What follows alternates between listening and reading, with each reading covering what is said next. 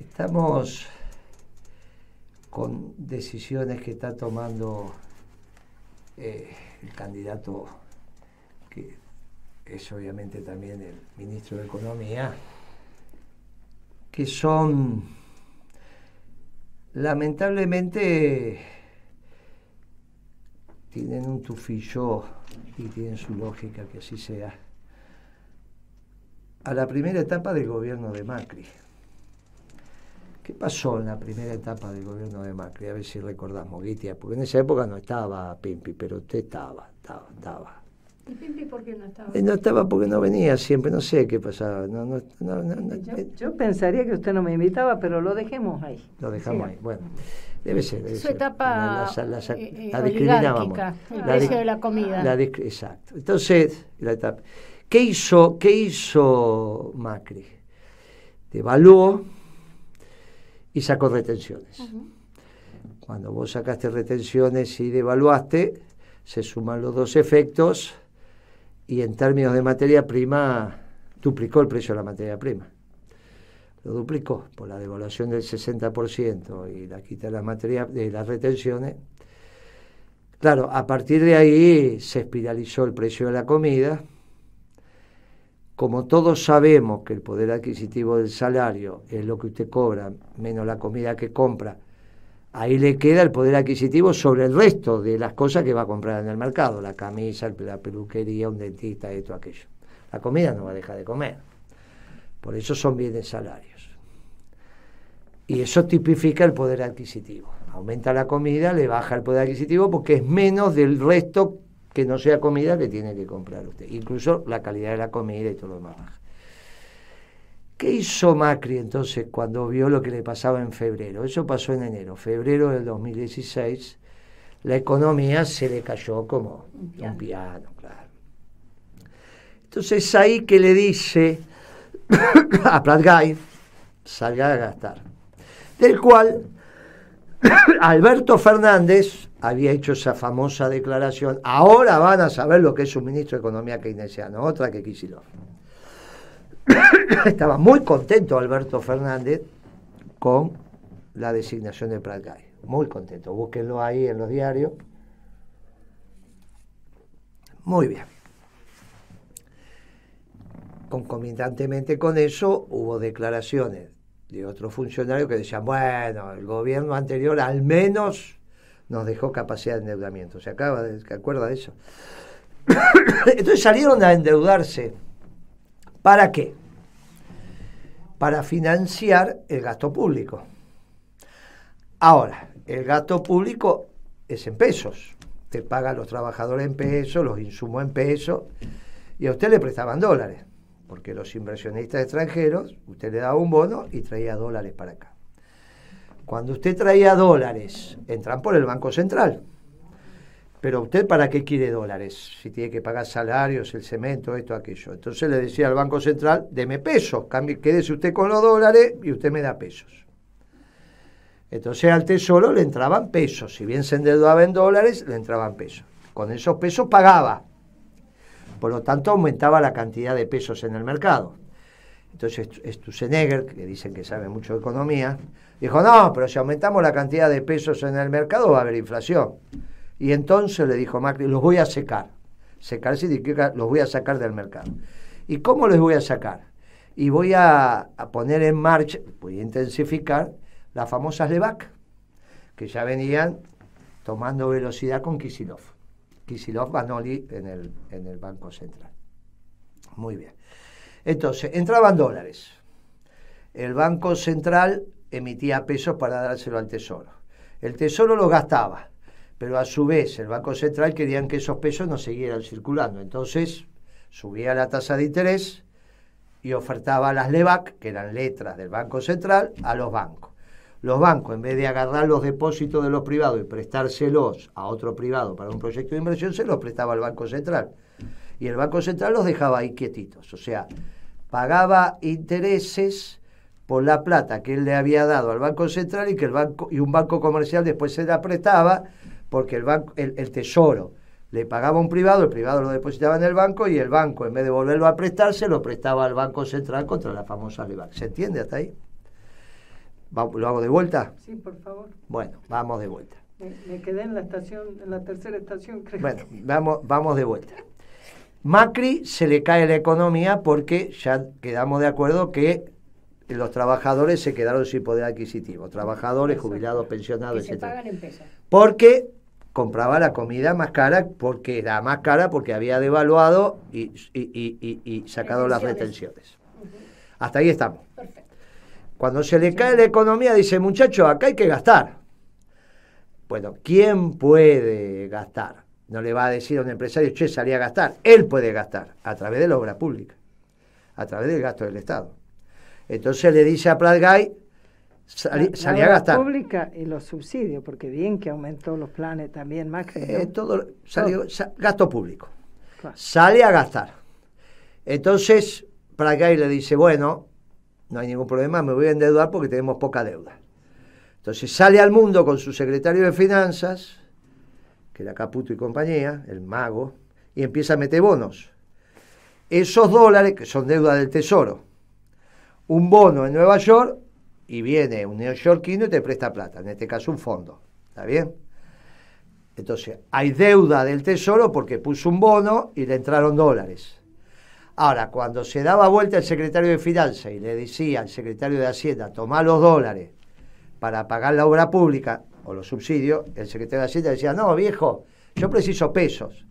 Y entonces anda a cambiarlos al central. Entonces, del central agarraba los dólares, emitía pesos y se los daba al secretario de Hacienda. El secretario de Hacienda pagaba los subsidios o pagaba la obra pública. Ahora, resulta que ahí ya los reciben. Quedaba mucha plata. Había mucha plata en el mercado. Porque usted lo depositaba en su cuenta. Entonces el banco, si deposita en su cuenta el pago que le hizo el Estado, puede volver a prestar la plata esa, menos el encaje correspondiente. Entonces Sturzenegger decía, no, che, pero tanta plata, tantos pesos en el mercado me va a generar inflación. Entonces Macri dijo, ¿cómo lo solucionamos? emito otro bono, en este caso una letra, letra, porque es lo mismo que un bono, del Banco Central, las LEVAC. Y entonces iba a los bancos y le decía, en vez de prestar la plata, me la presta a mí. Y yo le doy una tasa de interés. Central, si yo te doy una letra. Y yo te doy la letra, la, LEVAC. Y voy juntando, voy engordando el Banco Central. De deuda. De deuda. De deuda. Y de plata. Porque, no, y la plata ya no, porque como le emitió el banco y es un pasivo, y el Banco Central la rompe, porque ya son los famosos pasivos remunerados. Porque esa plata no la quema, queda ahí, pero ya no es plata que circula. Entonces, largaban plata a través de la obra pública, por todas partes. pero por el otro lado secaban la plaza. Y entonces la máquina nunca aceleraba. Eso porque son dos criterios diferentes de la Taco y punta. ¿Usted se acuerda de punta y taco? Sí. ¿Qué era punta y taco? Con el piecito, ¿vio? Con uno aceleraba y otro frenaba. Bien, eh, eh, usted imagínense que acelerar y frenar un auto al mismo tiempo es una locura, salvo que sea un muy buen piloto. Muy bien, porque yo el auto, el auto, así. el auto hacía velocidad, iba a velocidad. Bueno, esto hacía punta y taco, por un lado aceleraba, por otro lado frenaba. Así fue que eso era absolutamente inconsistente, llegado a agosto no cambiaron ese proceso, ese gobierno lógico que iba a fracasar. ¿Qué hizo Massa? Massa devuelve el IVA. No todo lo que saca, obviamente, es imposible. de, todo lo que le sacó a los sectores populares aumentando la comida, le devuelve algo. Pero eso es, gasto, es menos ingreso, porque recaudo menos. Y a su vez, eh, también le damos algunos bonos, le damos a la asignación universal por hijo, le damos a los jubilados, le damos... Eso es gasto. Y por el otro lado, dejo de recaudar ganancias. O sea, que en términos de déficit fiscal también lo incremento, sea porque recaudo menos o porque gaste más. O por ambas cosas. O por ambas este cosas al mismo tiempo, estoy igual que Macri, aumento el déficit. Porque Macri aumentó el déficit y se financiaba afuera. Este aumenta el déficit. ¿Dónde se financia? Muy bien. Entonces tiene que emitir plata. Claro. Pero a Peche le pasa lo mismo que le pasaba a Estucede, que dice, no, paremos de tirar plata al mercado. Por eso la oposición, pretendida oposición, se equivoca diciendo, no, pero esto es inflacionario. Porque lo que va a hacer Peche es secar la plaza. Igual que así es tu Tusenegger, nada más que en vez de Levac se llama Lelic ahora. ¿Está bien? Importante si cambias el nombre. Sí, tremendo, tremendo. Hay un detalle entre las LEVAC y las LELIC. La LEVAC también era para el público, no solo para los bancos. En cambio, las LELIC es solo para los bancos. ¿Está bien? Pero a los fines de lo que estamos explicando es lo mismo. Con lo cual, vuelve a ser punta y taco, masa. Por un lado, acelera el gasto, ya no es en este caso solo del sector público, sino también quiere que incentive el gasto del sector privado. Por eso le dice a los trabajadores, con esta plata no me vayan a comprar dólares, compren un auto, un televisor, en el discurso que dio en Plaza de Mayo. ¿Está bien? Cuando... Con los trabajadores. Claro, cuando movilizó la CGT. En el Congreso, en realidad, ¿no? No, no, no, ah, al principio, cuando fue el ah. decreto de ganancia. Ah. Eh, esto fue con la ley, estamos hablando del decreto de ganancia. Entonces le dice, con esta plata no, no me vayan a comprar dólares, me compran, porque quiere incentivar el gasto. Bienes me compran. Bueno, quiere incentivar el gasto. Ahora, por un lado incentiva el gasto público y privado, como fuere, y por el otro lado seca la plaza. Usted imagínese que en agosto la cantidad de dinero que emitió el Banco Central comparado contra julio es un 2% de base monetaria, todo y pico, cuando la inflación fue del 12%. Por lo tanto, si tenés prácticamente la misma plata y los bienes aumentaron un 12, con la misma plata no podés comprar la misma cantidad de bienes. Comprás menos. Y si compras menos, técnicamente, ¿cómo, aumenta? Recesión. ¿Viste? Como sabe, se hace la tonta esta vez. No se hace la tonta. Mirá cómo sabe. ¿Viste? ¿Viste cómo sabe? Entonces, ah, sí que me hago la tonta. Sí. Ah, ¿Cómo te dijo que te haces la tonta? ¿Viste, ¿viste cómo sabe? Eso se llama recesión. ¿Qué es lo que está pasando ahora? Por eso no hay venta. Porque la política monetaria es mucho más rápida que la fiscal, porque rápidamente te sacan la plata del mercado. En este caso, no solo te la sacan, sino que no la están emitiendo. No emitiste y subir los precios. Y lo mismo está pasando en septiembre. Entonces, Massa, por un lado, piensa que está, y mire cómo vamos a ganar votos porque... Hay que llegar a octubre. Porque juntamos, porque la gente tiene más plata. Y por el otro lado, el Banco Central seca la plaza. Lo mismo que conté de Macri está haciendo ahora Massa. ¿Por qué? Porque tiene las mismas cabezas. Está Marco Labaña. Se asesora con la misma y, la, y, y toda la misma cabeza. Son la misma crema. Los que estaban allá, con la misma cabeza, están acá, e incluso los mismos nombres. Por eso no podía bajar el precio de la comida. Es el mismo ciclo económico. Claro, ¿por qué, ¿por qué no podía ser bajar? Cuando yo digo baje el precio de la comida, cambio el ciclo. De alguna manera. Porque si aumentás bajando el precio de la comida, el poder adquisitivo de... de que la gente claro, pero no, aumenta, no tenías necesidad de aumentar la cantidad de dinero, no tenías necesidad de aumentar el déficit fiscal. Bajabas la tasa de ganancia del sector empresario y por lo tanto redistribuías ingreso al sector asalariado. No ibas a cambiar el ciclo solamente por eso, pero de alguna manera dabas una señal. En cambio, él hace lo mismo que hizo Macri. Y es muy fácil, si a Macri le fue mal, a Massa le va a ir mal. Por más que diga, no, mirá que la encuesta, que miren muchachos, de Massa se acuerda cada vez que algún argentino hace una compra y un turista también, pero a favor, dice que siga más, porque todo está barato para ellos, para nosotros. Entras a la farmacia, es un lío. Entras a tomar un café y te dan ganas de comer dos media luna porque estás con alguien, llega a esta hora, es un lío. Tenés que tener una ronda de café de cinco personas, tenés que pagarla con tarjeta, pues ¿cuánta plata vas a llevar en el bolsillo si vas en un lugar? ¿Qué vas a andar con 20 mil pesos en el bolsillo? 5 mil pesos te gastás, 4 mil 800, o sea, dos rondas de café en el día. Yo le voy a decir, mire, imagínense la plata que yo podía ganar a los 23 años, 24 años cuando empezaba el negocio. Nada. ¿Usted me conoce? Los vendedores nos juntábamos, che, vamos a tomar un café, tres, cuatro vendedores. Nunca pagar el café era Nos peleábamos a ver quién pagaba. Eh, pagar un café es una tontería. ¿Cómo no vas a poder pagar una ronda de 5 o 6 cafés? Pague hoy una ronda de 5 o 6 café. Nadie mete la mano en el bolsillo. Por eso es una cosa absurda. Tremendo. Absurda. Hoy fui a Tigre. Y entonces resulta que iba a estacionar en el lugar, en Tigre Sur. entonces, 600 pesos la playa. Y el, hombre de la playa me reconoce y se saca una foto. Le digo, me dice, es una invitación de la casa. Le digo, no, te voy a pagar. No, no, no, no le voy a cobrar. Pero es un montón de plata, le digo. Moreno me dice, pero un montón de plata, 600 pesos la hora. Es un montón de plata. Es un montón de plata. acá voy a tribunal 850 Bueno, y acá ni hablé, y si vas abajo más todavía. Entonces, y el hotel 5 estrellas, ni le digo si por eso tiene una tiene que estacionar en esos estacionamientos los hoteles, es un lío bárbaro lo que le cuesta. Mire, todo, todo, entra al almacén ni hablemos, entra a la carnicería ni hablemos, entra con una situación muy particular. Usted sabe que la carne viva, mm. kilo vivo, cañuelas ahora, lo que antes era Liniers, recuperó el precio del 11 de abril, perdón, de agosto. ¿Vio que yo decía que volver a los precios del 11 de agosto? Sí. La carne, kilo vivo, lo recuperó. 11, ¿eh? No el 10. ¿Se acuerdan que yo ese programa del 11, no sé por qué aumentó la carne hoy? No sé, ¿se acuerdan que dije eso? No sé por qué este golpe de la carne. No es el precio del 10, es el precio del 11. Pero lo recuperó. Ahora, no lo va a ver en los supermercados, no lo va a ver en Coto, esa baja. Porque Coto dice, un kilo y medio de pelleto, seis mil pesos, cuatro mil el kilo. Pero vos pagás seis mil, pero te devuelven eh, mil doscientos. Con lo cuatro, por lo tanto es 4.800. 4.800, un kilo y medio de pelleto, para Pimpi y Coto le dicen no se lo bajo nada. Ahora sí, bueno, usted no, pero a Pimpi sí porque gana menos que usted.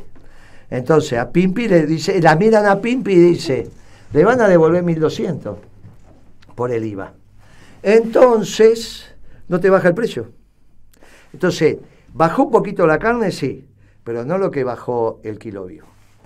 ¿Por qué bajó el kilo vivo? ¿Por una política del gobierno? Sí. ¿Qué hizo? Y dificulta las exportaciones, le dijo que no, esto, en vez de dividir el animal entre adelante y atrás, cuarto delantero y cuarto trasero, que es lo que hicimos nosotros, una década ganada, empieza a complicar las exportaciones diciendo, no, faena menos. Cuando faenas menos, los frigoríficos te dicen que sí, pero inmediatamente suspenden la, la gente, porque eso va por cuenta. Y que tanto animales mata, tanto animales. Es un régimen parecido al de la construcción. La diferencia es que hay un mínimo fijo. Si hay laburo, ganas bien. Si no hay laburo, ganas el fijo. ¿Se entiende? Pero con el fijo, sobrevivir. Y cuando hay trabajo, ojo que es aceptado así el convenio, ¿eh? nadie está criticando. Porque cuando te eh, vos carneás y, y tenés que depostar y demás, y por eso los muchachos te manejan el cuchillo sabe cómo te lo manejan y lo ves el cuchillo. Bueno, porque van por tanto, van aparte del piso, la que hacen. Ahora, cuando no hay laburo, si no, no de, si no vamos a exportar, entonces SWIFT, esto, aquello, claro, 15 días, hay menos, hay menos producción de carne, hay menos producción de carne y obviamente falta la demanda de los frigoríficos, más que bajó el consumo. Sí. Entonces, al bajar el consumo, baja el precio del animal vivo, pero estás en el peor de los mundos porque no te baja en la carnicería por lo que te acabo de contar del IVA. Bajó un poquito, sí, pero no bajó. No entienden cómo funciona esto y ya no van a entender. Pero les resulta más fácil salir como están haciendo contra Coto, esto, que siempre buscar con el dedito así a ver a quién pueden culpar en vez de pensar como, pero hermano, si vos tenés la lapicera para tomar las resoluciones, ¿por qué no ordena la cosa? Y porque no saben, porque no, no les interesa porque no, se, no, no tienen eh, las personas adecuadas para... Vos le has propuesto que armen un equipo peronista en materia económica. No lo pudieron hacer, bueno. Usted sabe que anoche comí... Estuvo en una cena, ¿no? Sí, y comí de, de bueno, ya local, pero había gente. el primer plato, el primer plato era eh, salmón, me dijo. Sí, fileteado. Australiano. me encanta el salmón. Y, el fileteado ni le encuentro porque es ahumado también. Es ese, ese los australianos hacen un filete de aquello, filetean el salmón y lo ponen, una cosa. Estaba malo. el segundo plato, pero se comió bien. Y estuvimos bien. Y lo interesante fueron los discursos.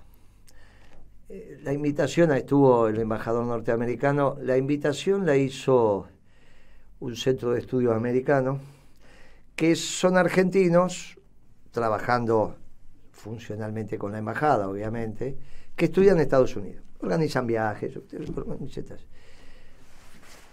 Interesante, hubo dos discursos. que después hablé con los dos, me dijeron, al menos con uno, pero al otro no pude saludar, pero me dijo, no nos pusimos de acuerdo, dijimos lo mismo, pero... Y entonces, ¿cuál es la idea? Bien interesante, porque nosotros lo hicimos la década ganada, pero no sabíamos que ya estaba generando como teoría en las relaciones internacionales. Lo usualmente entendido es que la relación entre una potencia, un país relevante y un país mediano o pequeño, en la relación bilateral la agenda la hace el grande. La lógica, y ahí nace la teoría del imperio, bla, bla, bla, bla. ¿Qué dijo este amigo? Había 200 entre empresarios, sindicalistas, bueno, calculo yo 200, por ahí un poco más. Que él estaba trabajando en Estados Unidos y que estaba teniendo respuesta positiva, que en la relación bilateral la agenda la haga el país mediano o el país chico. Porque el país grande está tan entretenido en otros líos, que son el mundo, que no tiene. Y yo había notado eso en nuestro gobierno, que nosotros planteábamos temas y no nos decían que no. Ponían alguna cosita, como cambié en, ese, en, en algún momento dije, bueno, lo del satélite que conté que me viene allí, Moreno, ¿cómo le va a poner componente chino? Mire si explota cuando lo larga. Nosotros no nos oponemos, pero mire, si por ahí falla, van a perder, es una pena. Hágalo con los franceses, que hágalo, no vayan, pero hágalo con los franceses. Hágalo en Occidente. Bueno, finalmente lo largaron los franceses. Bueno, es interesante porque finalmente nosotros tenemos una agenda bilateral muy importante con Estados Unidos y esa agenda la podemos impulsar nosotros en América para los americanos. Después vino Cisnero, que fue el segundo de Ditela, en la época de Menem, dijo exactamente lo mismo. Hay una oportunidad dentro de Occidente, no hablo de un Occidente ampliado, ¿eh? como decimos nosotros, que es con esas categorías judeo-cristianas musulmanas, sino Habló del accidente típico, pero bueno, es...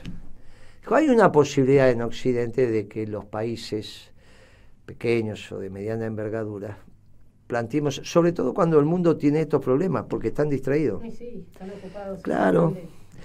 Entonces me parece, no creo que es porque escuchen el programa o hayan estudiado nuestro proceso, pero me parece que es interesante que lo reflexionemos.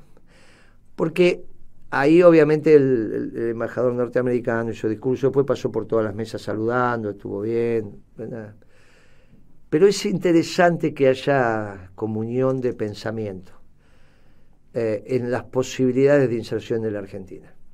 Así que le digo que fue una grata cena. Y en la mesa que nosotros teníamos del movimiento obrero estaba el, sindicato del vidrio, fuimos con Horacio, su mujer, y de la comisión del vidrio. Bien interesante porque en realidad todos coincidíamos en que, lo que escuchábamos estaba bien. Y con otros dirigentes sindicales que hablábamos, y todos coincidimos que había un clima interesante que podíamos transitar, que no es esa relación del que te pisotea. Hay que entender esto, esto que está aconteciendo. Ellos están en, una, en un esquema ordenando el occidente, del otro lado está Putin, está el Papa, tiene todavía el conflicto con China, ya salen las noticias sobre Alemania, ya Alemania ya está, ya se lo comieron hablando en porteño, ¿no? ya son dos, tres artículos que saca la Nación donde dice se terminó la locomotora alemana, hoy sacó uno, ya había sacado otro hace dos, tres semanas atrás, lo va sacando. Eh, nosotros creo que tenemos una alternativa que tenemos que explorar. Tenemos bien, vamos por la buena senda. Solo falta que haya un gobierno de corta duración, que puede ser el de Milei. Milei va a ganar las elecciones, pero va a ser un gobierno de corta duración. No tiene nada que ver con Martínez de muchachos, no, no digan cosas que no son pero puede ser un gobierno de corta duración. Si organizamos el peronismo, para eso fui a Tigre, ¿eh? si organizamos el peronismo, de todos vamos organizando el peronismo, y quizás seamos una alternativa interesante para que la última alternativa no sea el que se está preservando hoy. y que a todas luces está tomando protagonismo. Me parece que eso es lo que tenemos que ver. Eh, y con esto nos vamos.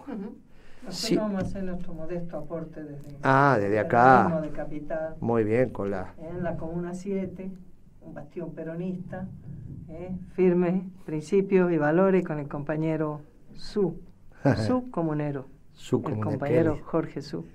Qué lindo, Capicúa como menos. Vote a su comunero suyo. Qué bien es Capicúa.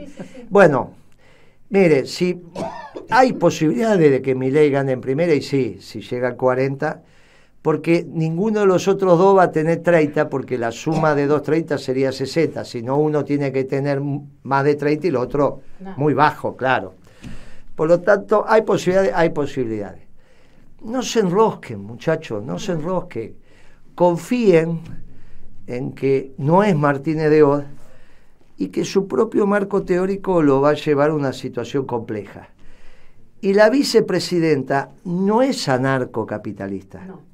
no tiene nada que ver con ese esquema. El proyecto es el proyecto de mi ley. Cuando colapsa, lo que va a colapsar es el proyecto de mi ley. No, bueno, pero mejor es que.